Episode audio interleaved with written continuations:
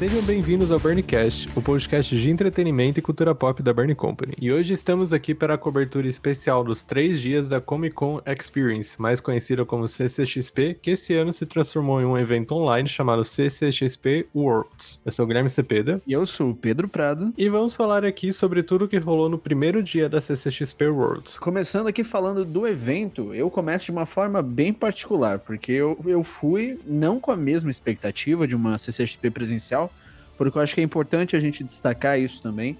É, nos próximos dias e até hoje, a gente vai ver uma chuva de críticas ao evento, algumas consideráveis, outras nem tanto, porque eu acho que a gente tem que também ter a consciência de que não tem como a gente esperar o evento digital que ele preencha as mesmas expectativas que o evento presencial. É irreal isso, é uma expectativa que é impossível de ser alcançada. Tanto que eu vou te falar, eu, tanto que eu iria falar, né, de maneira pessoal, uma das coisas que eu mais gosto desses eventos é a raspadinha, e não tem nada a ver com programação, sabe? Eu gosto do Artist Valley, eu gosto de andar por lá.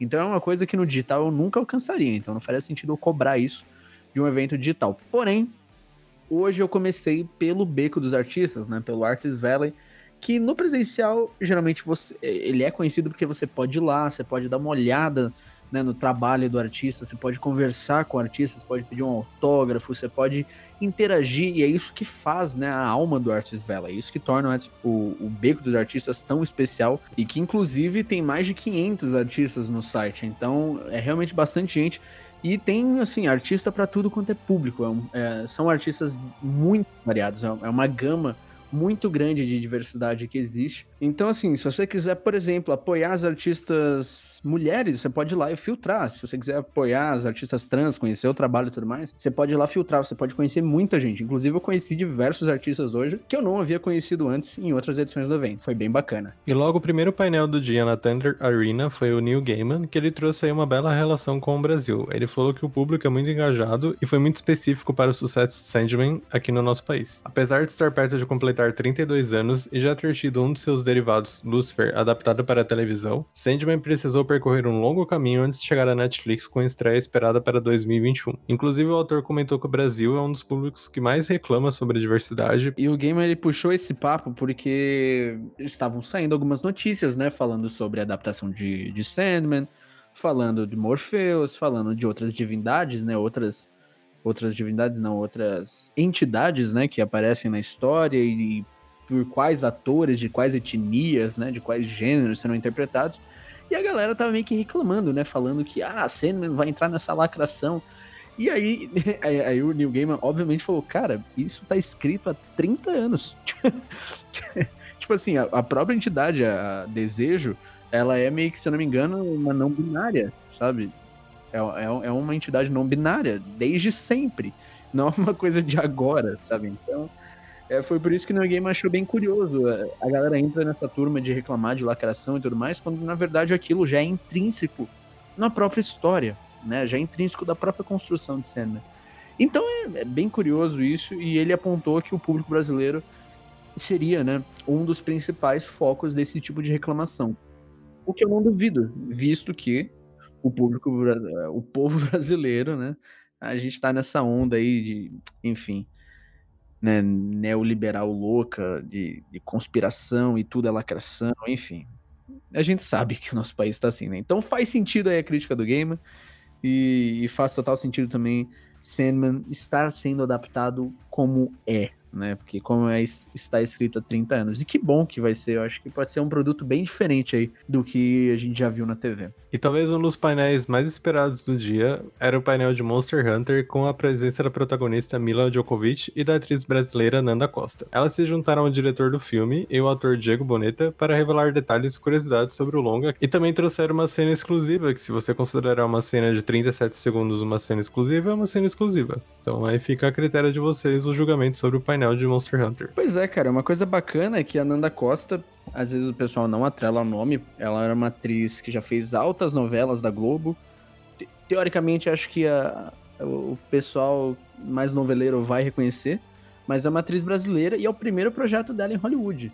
Então, bem legal isso, às vezes é uma oportunidade legal, vai que isso possa ser aí uma porta de entrada para ela, para futuros projetos e tudo mais. Nós temos grandes atores brasileiros que conseguiram se destacar lá, como Wagner Moura, o próprio Rodrigo Santoro, a própria Morena Baccarin, né? Vai saber. Vai saber se a Nanda consegue se destacar aí. E uma coisa engraçada, cara, é que o Paul, né? O Paul uh, eh, W.S. Anderson, ele já fez aí seu sucesso, né? Por conta da adaptação de, de Resident Evil, né? Ele foi responsável aí pela pela saga de filmes que, por mais que seja bem controversa, ela é muito criticada por fãs da série, ela conseguiu conquistar a, uma própria audiência né, com, com os filmes. Como se fosse uma, uma, uma, própria, uma própria parcela de fãs próprios, né, não ligados ao jogo ao jogo tudo mais. Eu confesso que eu tinha muitas críticas, mas eu acho que passou tanto tempo que eu não vi que eu preciso rever para poder julgar o trabalho do diretor aí. Porém, o que, o que tem se mostrado até na divulgação de Monster Hunter é que o Paul parece que está investindo muito mais em algo para ser mais fiel ao jogo, né?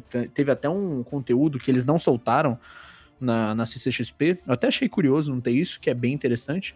Que mostra o Paul mostrando cenas do filme e monstros do filme para os criadores dos jogos. E os criadores dos jogos acharam muito legal. Eles elogiaram, falaram, nossa, tá, tá igualzinho assim. E sei lá, cara, eu acho que é uma, seria uma coisa legal de ter, porque é uma coisa que valida de certa forma, né? Porque tem muito fã do jogo que já tá questionando aí por conta de todo o histórico do Paul com Resident Evil. Mas o filme eu vou, eu vou negar. Não vou negar, na verdade. Eu, eu tô bem curioso para ver como é que vai ser a ação do filme.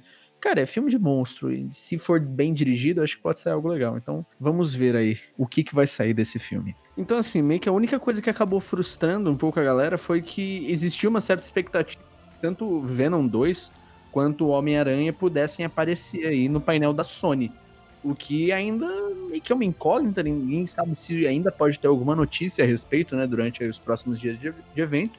Mas até então, o único filme que teve, né, foi o Monster Hunter, de fato. Então, pode ser aí uma, uma má notícia para os fãs que estão esperando coisas, notícias, né, atrelada a Venom, ao próximo Homem-Aranha, mas é entendível também, né, o, um filme está em pós-produção, o outro filme está filmando, eu acho que é, é, acho que é meio esperar, eu acho que é meio que esperar demais ter qualquer tipo de informação aí, material concreto, né, sólido do filme. E para finalizar esse episódio especial da CCXP, temos os destaques da programação no dia 5 de dezembro, começando com o painel da Fumination às 2 horas da tarde com a Hero Academia. Depois temos um painel com o Edgar Vivar, que é o seu barriga dos Chaves, que também vai ser na, na mesma arena. Depois, aqui em destaque, podemos levar o painel do Maurício de Souza Produções, e as novidades do bairro Limoeiro. Temos um painel com a Lana Parrilha e com o Sam Maguire. E o destaque do dia também é um painel das 9 horas da noite do Collider, que é um veículo americano que vai trazer os irmãos Russo. E finalizando o dia, temos um painel da Amazon Prime Video, que eles vão trazer duas séries novas e uma quinta temporada do Prime Video. E você pode acompanhar tudo isso no site da CCXP Worlds, que a gente vai deixar aqui na descrição desse podcast. E lembrando que o evento acontece de 4 a 6 de dezembro e é gratuito e também tem algumas credenciais que você pode comprar, mas de qualquer forma você consegue acessar gratuitamente gratuitamente. E é isso, até amanhã.